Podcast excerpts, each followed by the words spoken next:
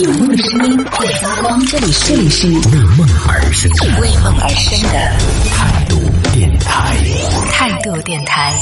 这里是为梦而生的态度电台，我是男同学阿南。好，那这一趴我们和大家聊到的是说，你觉得大学有没有必要开恋爱课啊、为什么聊这个？也是因为前段时间在微博上的一个热搜，就是一项调查结果显示呢，有近九成的大学生是支持在大学里边开设恋爱课的，也就等于说，大多数的大学生其实是有这个需求的。我不知道现在现在的小朋友是学校里边应该也是不允许谈恋爱的，大学不知道了。我们那会儿大学其实也是禁止恋爱的，但是大家都是属于那种睁一只眼闭一只眼的类型。就如果你不要搞出事。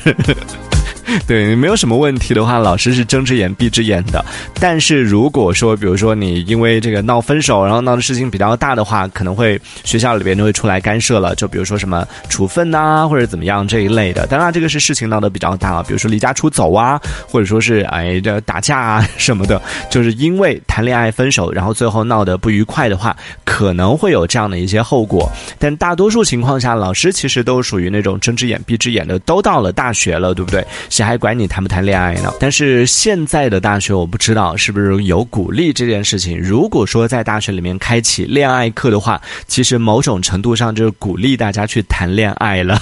所以这确实也是挺值得争议的一点啊。这到底有没有必要，或者说应不应该做这样的一件事情？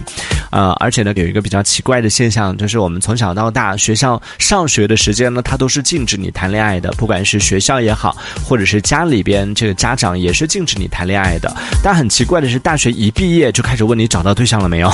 什么时候结婚，什么时候要娃，就觉得哎，这这这怎么有一个过程的吗？就什么时候你允许我谈谈对象的，什么时候解禁的，所以这很奇怪啊。就小时候不让你谈恋爱，主要是害怕。当然这个也是有原因的。太小的时候，比如说像什么小学啊或者中学啊，那个时候谈恋爱可能会影响你的学习。但是等到大一点的时候呢，到大学的时候，基本上。对，大学睁只眼闭只眼的时候，就处于那种他又怕影响你的学习，但是呢又又觉得你现在不找的话，以后怎么办？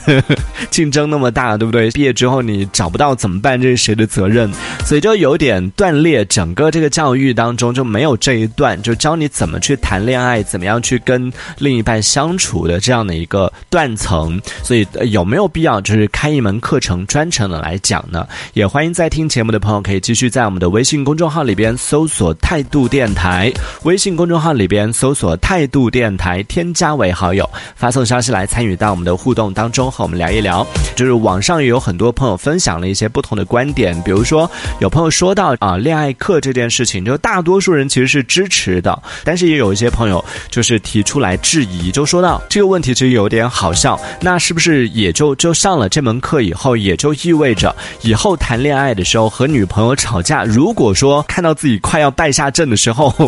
就跟对方说：“你先等一下，这题我背过，等我去查一查这种情况应该怎么处理。”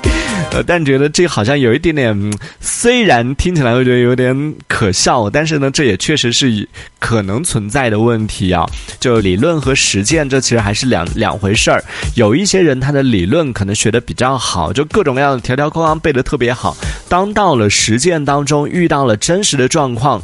怎么讲？就是那句话说的，道理我都懂，但是我还过不好我的一生。明知道这样做是不对的，但是就是身不由己，这可能也是爱情美妙的地方吧。就很多时候它是不可预知的。如果就是感情里面没有这些未知，所有的东西都是可以预知、可以操控、可以按照你自己预想的来发展的时候，我觉得可能感情这件事情变得就不是那么有趣了吧。恋爱这件事情，我觉得是两个人相处的过程里边慢慢的来总结出来的，慢慢的在相处的过程里边一点一点的去解决遇到的一些问题，而这个解决问题的办法不是能够你在这个教科书里边，在恋爱课课的课堂上老师可以告诉你进行这种案例分析的，我觉得这是做不到的。这一小节我们暂时先聊到这里。想要收听更多的精彩内容，可以关注态度电台的直播节目，也可以在微信公众号里关注态度电台，给我们留言。这里是为梦而生的态度电台，我是男同学阿南，我们下次接着聊。